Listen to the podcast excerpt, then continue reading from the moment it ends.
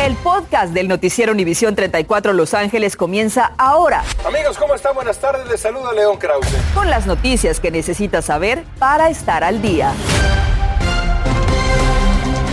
¿Qué tal? ¿Cómo está? Muy buenas tardes. Les saluda Andrea González. Y yo soy Osvaldo Borraes. Gracias por acompañarnos. El sur de California está viviendo los estragos de la más grande tormenta de la época con potentes ráfagas de viento. Hay fuertes corrientes de agua en los ríos. Por lo menos tres coches se hundieron y quedaron atrapados en medio del río Los Ángeles y las autoridades no han podido realizar obras de rescate ya que la corriente aún está muy fuerte. En el condado de Orange se emitió orden de evacuación obligatoria para el área arrasada por el incendio Bonfire que incluye Williams, Modjeska y Silverado Canyon debido al peligro que representan los deslaves de lodo y basura. Esta tormenta ha dejado acumulación de lluvia récord. Y con esta primera tormenta invernal ya se reportan evacuaciones obligatorias en algunas comunidades. Esta tarde tenemos cobertura en equipo. Yara La Santa nos hablará de las próximas tormentas que vienen en camino y Claudia Carrera tiene la cobertura desde Silverado Canyon en donde hay inundaciones y deslaves. Claudia, comenzamos contigo. Adelante y muy buenas tardes. Buenas noches, Osvaldo. Andrea, definitivamente bastante terrible lo que ha ocurrido en esta área. Yo me encuentro en Santiago y Silverado Canyon. Ahí pueden observar, estos son algunos de los automóviles de residentes que han tenido que abandonar sus coches para caminar, ir a pie a estas zonas que temprano estaban cerradas por las autoridades, pero que hace media hora han sido reabiertas. Hemos visto deslaves y varias casas que han quedado casi sumergidas en este lodo que pueden observar ya en sus pantallas. Pensaron que las bolsas de arena serían suficientes para poder evitar esto, este, este lodo, esta tierra. Sin embargo, no lo fue, ya lo venían prediciendo las autoridades y eso fue lo que ocurrió. Quedaron muchas de estas casas eh, atrapadas en barro. También tuvieron que rescatar a algunos residentes que quedaron entre estas corrientes de lodo que les voy a mostrar más adelante, pero escuchemos lo que nos dijo la patrulla de caminos. Empezamos a cerrar las calles como a las dos y media de la tarde hoy cuando el departamento de, bomberos dijeron que estaba peligroso para la gente que maneje por aquí. Lo que lo pedimos a la gente es cuando está lloviendo, si uno no tiene que salir, no salga. Pues si tienes que salir, tiene que manejar con cuidado. Y si mira que hay mucho lodo, no se atreve a meterse en el lodo porque se va a atorar el carro ahí. Y ahí están viendo uno de los videos compartidos por el Departamento de Bomberos del Condado de Orange. Es el preciso momento en que rescataron a una persona que había quedado estancada entre esa corriente de lodo. Y es que esta era una de esas áreas vulnerables por los incendios. El incendio Bond que ocurrió el año pasado a finales del 2020 y precisamente ya decían las autoridades que esto iba a ocurrir y fue lo que ocurrió por lo que muchas de las personas han sido desplazadas. Es la evacuación obligatoria que se les ha dado ahora para las personas que no tienen dónde quedarse un refugio refugio se ha abierto, está en Lake Forest Sports Park, ubicado en el 2800 Rancho Parkway. Por ahora, esa orden de evacuación obligatoria continúa en pie. Yo soy Claudia Carrera, en vivo desde Silverado Canyon. Regreso con ustedes al estudio. Y hay que hacer caso a las autoridades. Gracias, Claudia. Y continuamos nuestra cobertura de esta tormenta con Yara La Santa porque aunque a esta hora ya no está lloviendo, todavía se espera más lluvia. Yara, adelante con tu reporte.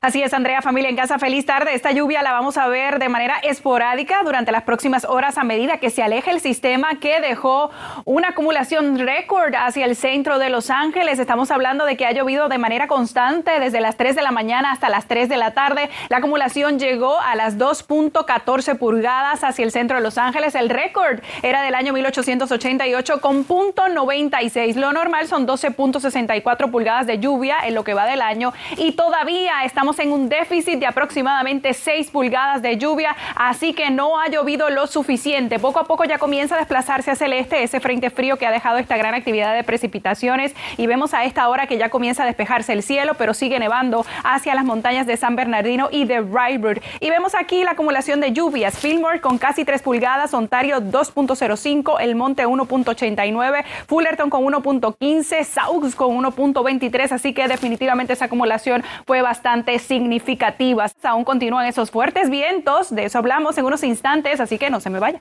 Gracias, Yara. Y pasando a otras noticias, que no trate de intervenir y se aleje lo más posible a un lugar seguro.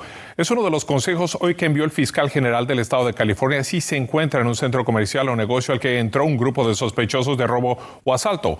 Norma Roque lo entrevistó y tiene más detalles de lo que dijo. Norma.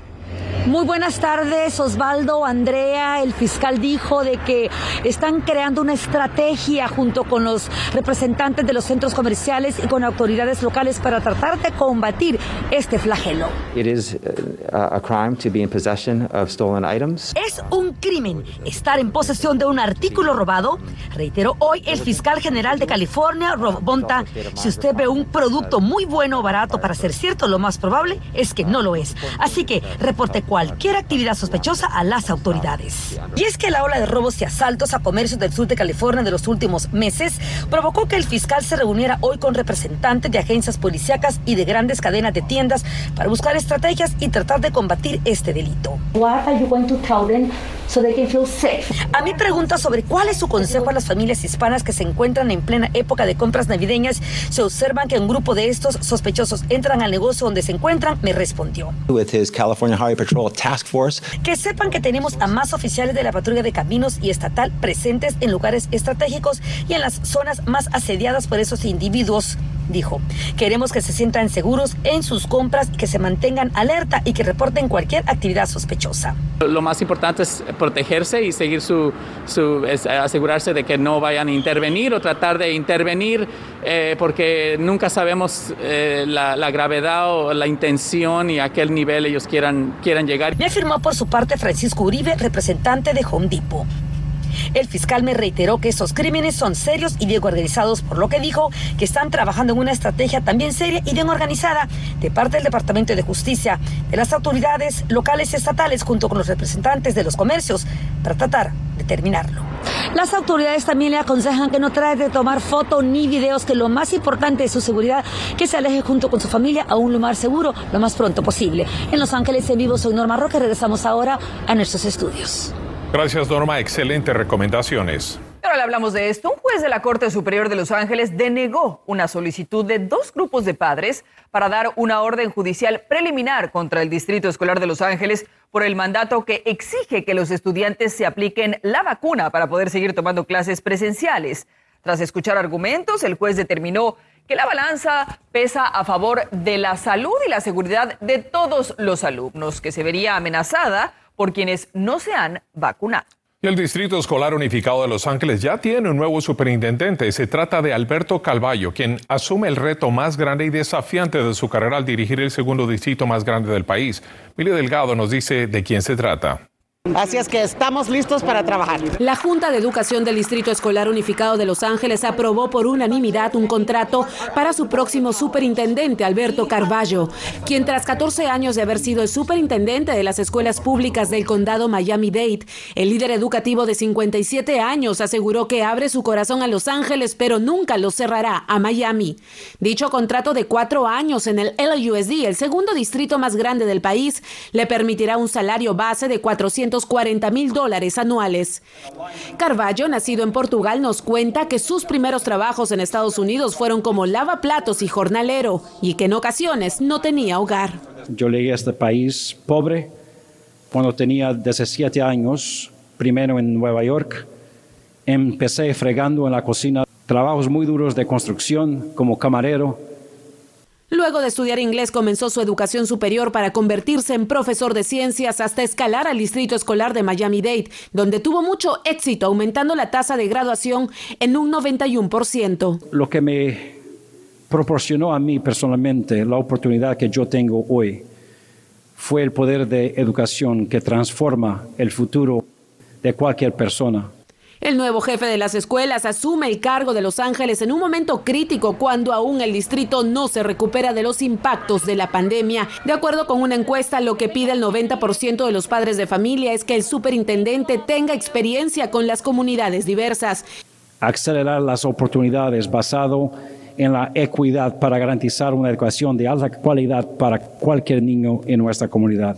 Mili Delgado, Noticias Univisión 34. Y al regresar continúa en vigor la advertencia por fuertes ventarrones, además tremendo frío. Importantes recomendaciones en minutos, no se vayan.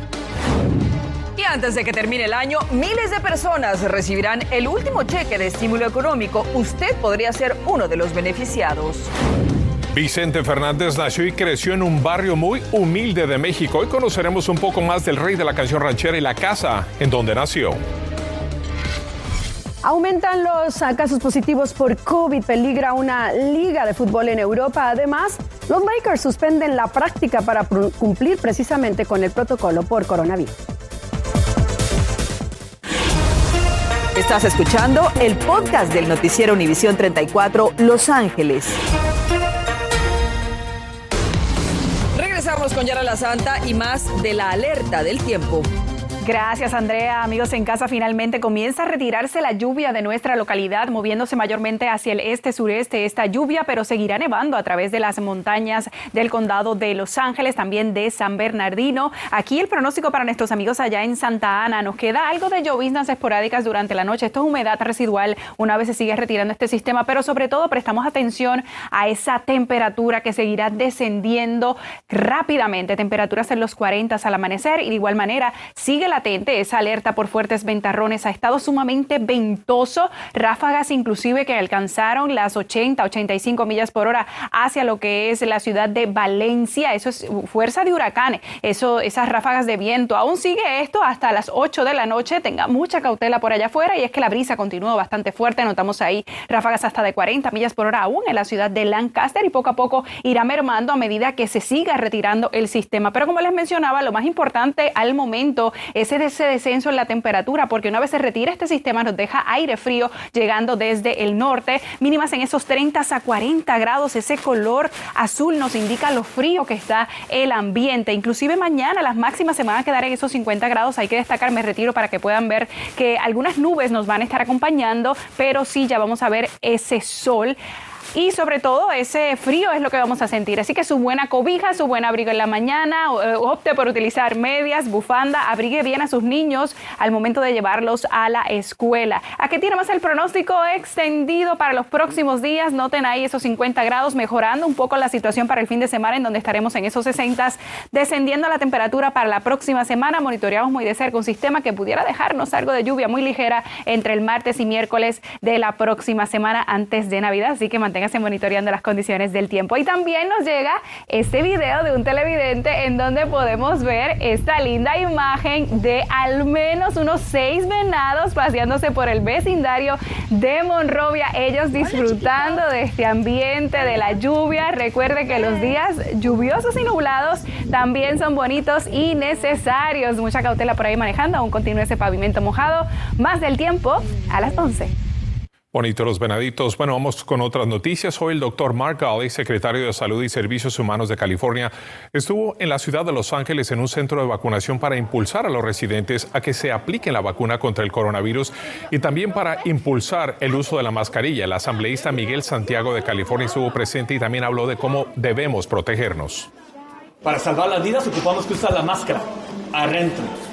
Para salvar las vidas ocupamos que hagan nuestras vacunas es muy simple. Yo ya agarré las dos mías y agarré mi booster. Y si vamos a viajar, necesitamos que tener los exámenes para asegurar que no tenemos COVID. Este importante evento en Central City Neighborhood Partners sucede a un día de que entre en vigor la orden de usar mascarillas en interiores en todos los lugares públicos de California para evitar más contagios con coronavirus.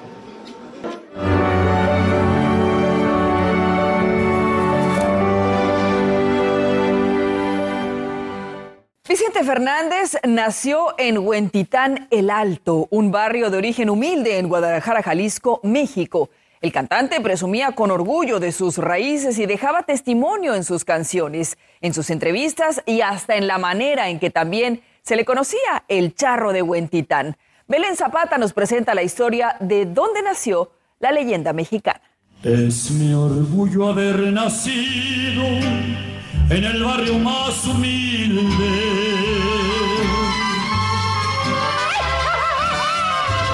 Fue aquí, en esta casa del barrio de Huentitán el Alto, en Guadalajara, donde hace 81 años nació Vicente Fernández Gómez. Esta placa es testigo. Los actuales propietarios la colocaron ahí para dar fe de que la finca fue adquirida al padre del charro de Huentitán. Aquí vivió muchos años, muchos años. De que agarró su carrera, se retiró de aquí de Huentitán. Muy amigo de toda la gente de Huentitán.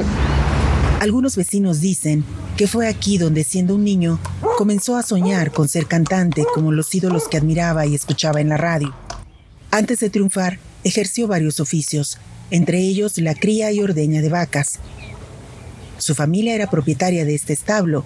Una fotografía de Fernández con su padre ha quedado para contarlo. Fue en este entorno donde se enamoró de la charrería. Su vecino en aquella época, David Yáñez, recuerda que el intérprete de Mujeres Divinas salió muy joven de Huentitán para ir en busca de su sueño. Volvía ocasionalmente a su barrio. Sus vecinos dicen que vieron por última vez en su barrio al intérprete de la Ley del Monte el 12 de diciembre de 1991 por la inauguración de la remodelación de este lienzo charro. Mi padrino va a ser una historia que va a ser muy difícil que alguien llegue a reemplazarlo, la verdad. Él va a ser una, algo inmortal, él va a ser inmortal. Belén Zapata, Guadalajara, Jalisco.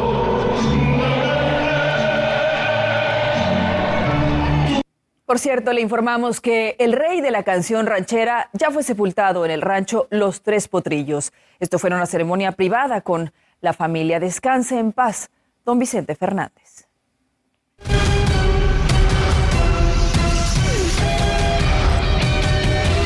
Y es tiempo de los deportes con Diana Alvarado. Muy buenas tardes amigos, ¿cómo están? Les saluda Diana Alvarado. Bueno, continúan brotes en los equipos, no solo de Estados Unidos, también en Europa, en riesgo de verdad de nuevo la actividad deportiva.